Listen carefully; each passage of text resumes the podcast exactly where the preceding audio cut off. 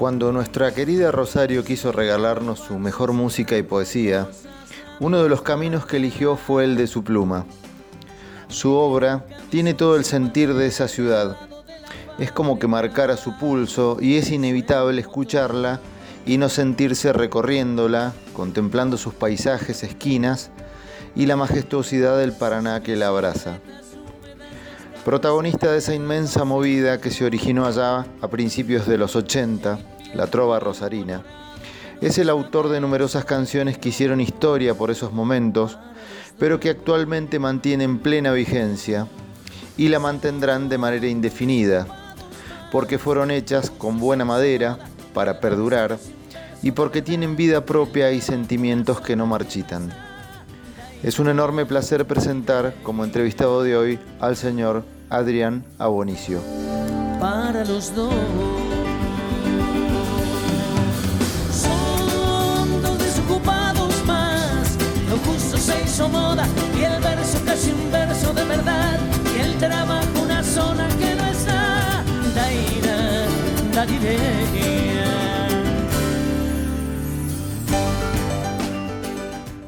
¿Cómo fueron tus primeros acercamientos a las canciones y al ambiente artístico?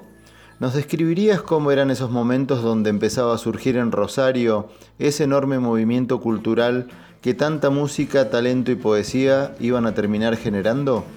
Bueno, los primeros tiempos fueron de aventura y de incertidumbre en medio de un proceso militar que si uno pensaba eh, los supuestos peligros que corría no hacía nada, pero esa inconsciencia fue la que nos alimentó a seguir. Eh, como siempre dicen los, muchachos, había una sola guitarra, ponerle que andaba bien, y el resto era todo prestado y eso. Pero bueno, algunos sabíamos o intuíamos que estábamos en el peor de los momentos.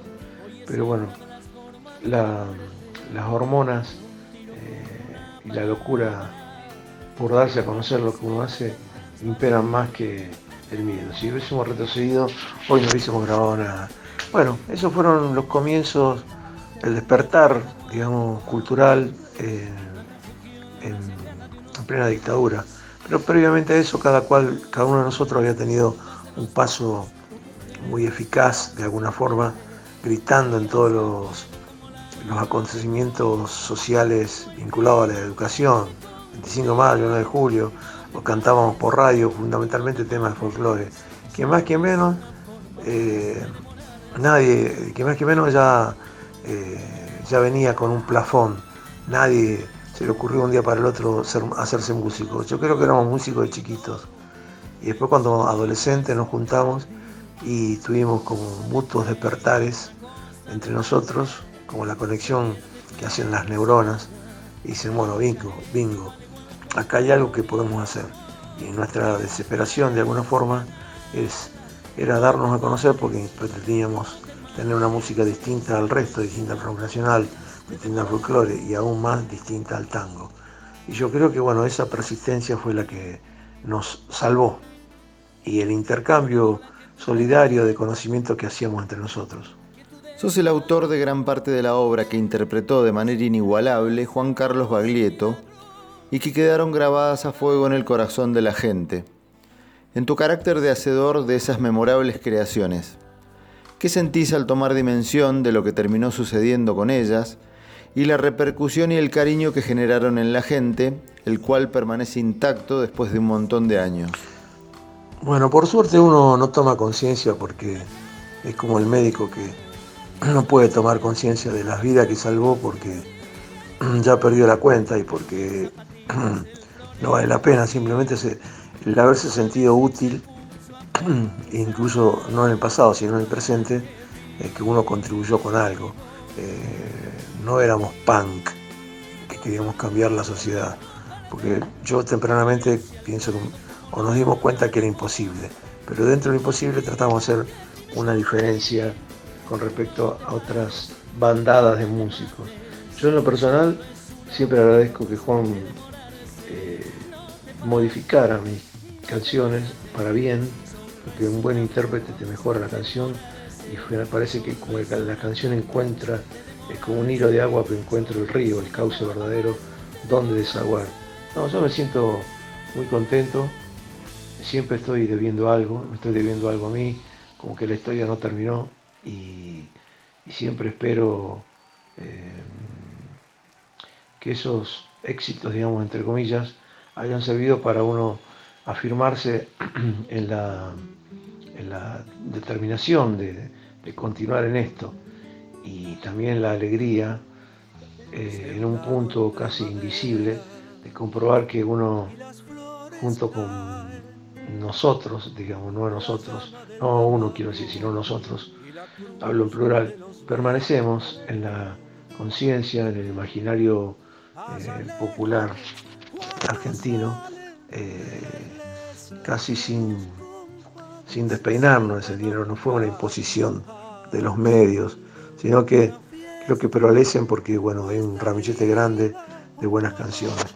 Y en mi caso personal, repito, eh, me siento muy honrado de que un intérprete de la magnitud de Juan, fundamentalmente él, haya cantado mis canciones.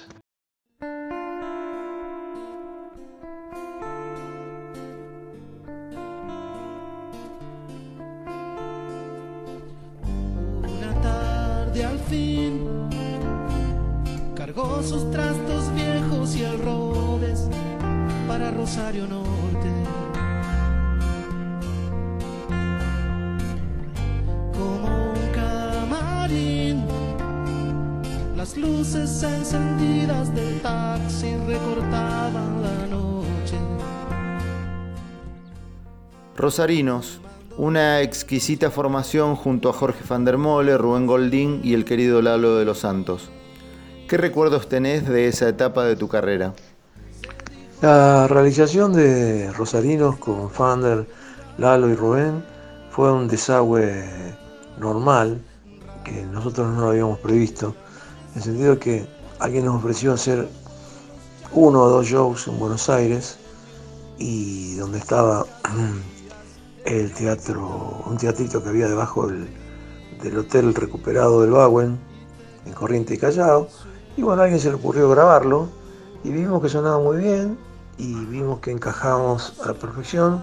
Éramos tres eh, compositores, eh, no exactamente de Juan, sino también de, de, cosas nuestras y para otra gente.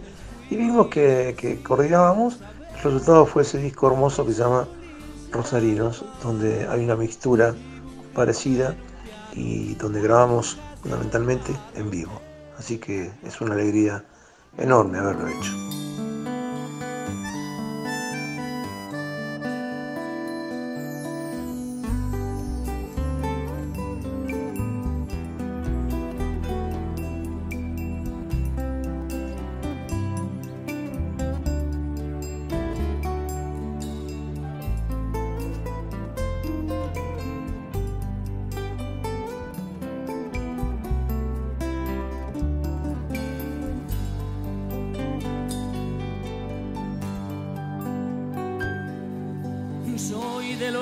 La orilla brava, del agua turbia y la correntada, que baja hermosa por su barrosa profunda. Prepandemia tuvieron una serie de exitosas presentaciones con la trova, Teatro Colón incluido. Como espectador se los vio a los seis como un momento de pleno disfrute. ¿Coincidís con la apreciación? ¿Sentís que ese fue un momento de cosechar todos los frutos del trabajo y sacrificio de tu extensa carrera? Bueno, la conjunción de, de estos recitales que dimos fundamentalmente en el 2019, en la etapa per-pandemia, fue muy parecido a la unión que hicimos con Rosarinos. Se dio naturalmente, a raíz de un accidente casi, en el sentido que, que nos juntamos accidentalmente para un recital a beneficio, lo hicimos y vimos que le podíamos empezar a dar forma, empezamos a tener trabajo y después culminamos eh, en el Colón, que fue un show más, en el sentido de que eh, digamos, se llega al Colón, pero también se puede llegar a, a, una plaza de un pueblo, es lo mismo, realmente es lo mismo, solamente que ahí hay que ponerse eh, a tono, con una camisa y un pantalón limpios. Esa es la diferencia. Y bueno, realmente esta pandemia nos cortó la, trayectoria o el impulso que traíamos, que veníamos bastante picantes y bueno, también nos impidió la hechura, la sacada de un disco, que fuimos grabando en vivo muchas cosas y fundamentalmente la, el bienestar que uno siente de estar con sus colegas, sus viejos y viejas colegas, y trabajar eh, con mucha armonía realmente, sin egos y fundamentalmente eh, tratando de, elegir las mejores canciones eh, por votación casi, aunque nunca lo hablamos. Y bueno, coincidíamos todo en eso, en, que, hacía falta eh, juntarnos, que hacían falta esas canciones y que digamos de alguna forma que tenemos un público que le gustaba vernos o le gustaría y le va a gustar en el futuro próximo, inmediato, volver a escucharnos. Junto a Juan Aguzzi escribieron La Rosa Trovarina, una obra que recorre 35 años de la historia artística y musical de la querida Rosario. ¿Qué les depara a los lectores que se aventuren a disfrutarla? Bueno, bueno el libro que hicimos, La Rosa Trovarina, eh, después de 35, 40 años de surgimiento, era una necesidad porque yo no soy historiador, pero me gusta la historia. Me junté con Juan Carlos Aguse, que es un periodista de acá de Rosario, y decidimos pasar en limpio, eh, cuidando un poco bastante la estética de, de, escribir de alguna forma nuestra propia historia, como si fuese en primera persona, pero que no se note. Así que bueno, alguien lo tenía que hacer, como alguien alguna vez hará un video histórico, eh, es eso. Porque si no son historias que se pierden, anecdotarios, eh, poemas, dibujos, que es lo que tratamos de hacer, es hacer eh, testigos, arte y parte, en mi caso, de, una historia conmovedora que también podía ser reflejada en tinta y en papel. Así que, bueno, realmente fue, fue un gusto poder escribirla, e incluso escribirla tomando distancia de que uno a veces escribía y estaba inmerso en la misma historia, pues tenías que nombrar. Pero bueno, salió todo bien, salió todo muy bien. ¿Cómo estás sobrellevando esta difícil y extraña situación que nos toca atravesar? ¿Estás trabajando en algún proyecto musical a futuro?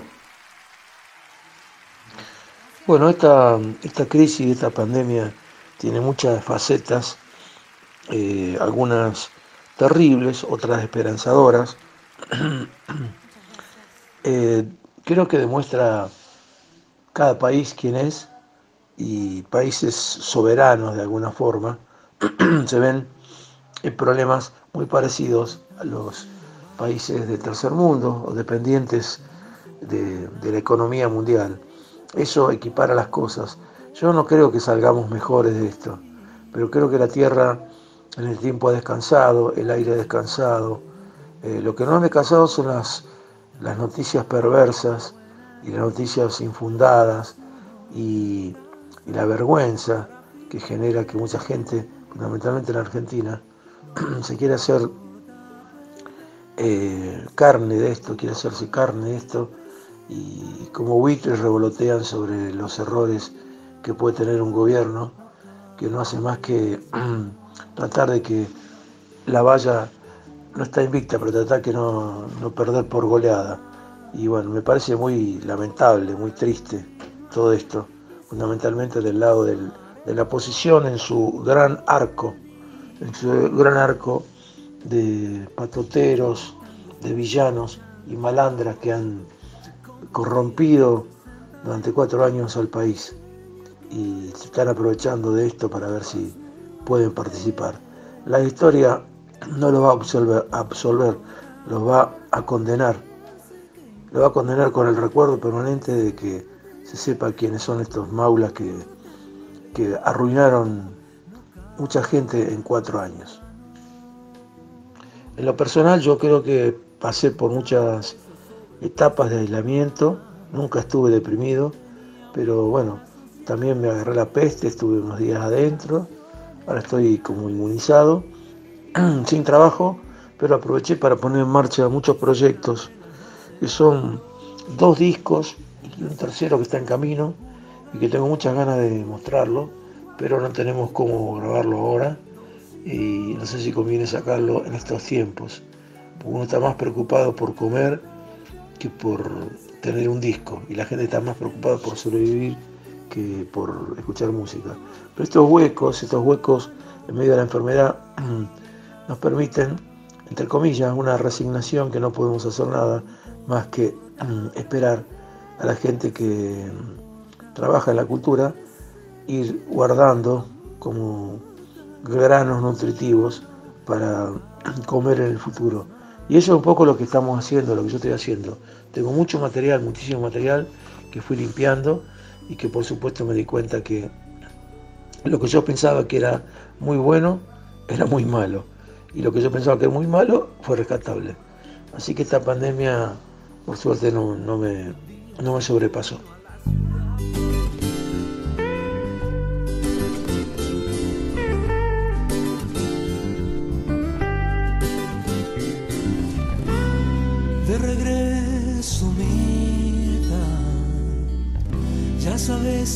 Tres años a la sombra. No quiero saber si me fuiste fiel. Yo sé que una mujer valiente se inclina igual para el lado de la sed. Por último, a modo de cierre de la entrevista, te pedimos una reflexión final y un saludo al blog Rock Mata Cuarentena y al programa Los Chamulladores. Bueno, y por último, un saludo a Rock Mata Cuarentena y especialmente al programa Los Chamulladores, porque no hay mejor cosa que chamullar. Eh, el chamullo está como muy, eh, muy devaluado, pero sin el chamullo nosotros, los creadores, los compositores, los escritores de canciones, no haríamos nada, porque a veces escuchamos el chamullo y eso nos sirve como inspiración y a veces uno chamullando se le ocurren cosas. Así que suerte al blog, suerte a todos, suerte al programa y gracias, muy amable por acordarse de nosotros. Salgo a la verja, parece que ha llovido. En la estación retumba el estrella del norte. Ven a verme cuando salgas, me dijo el turco.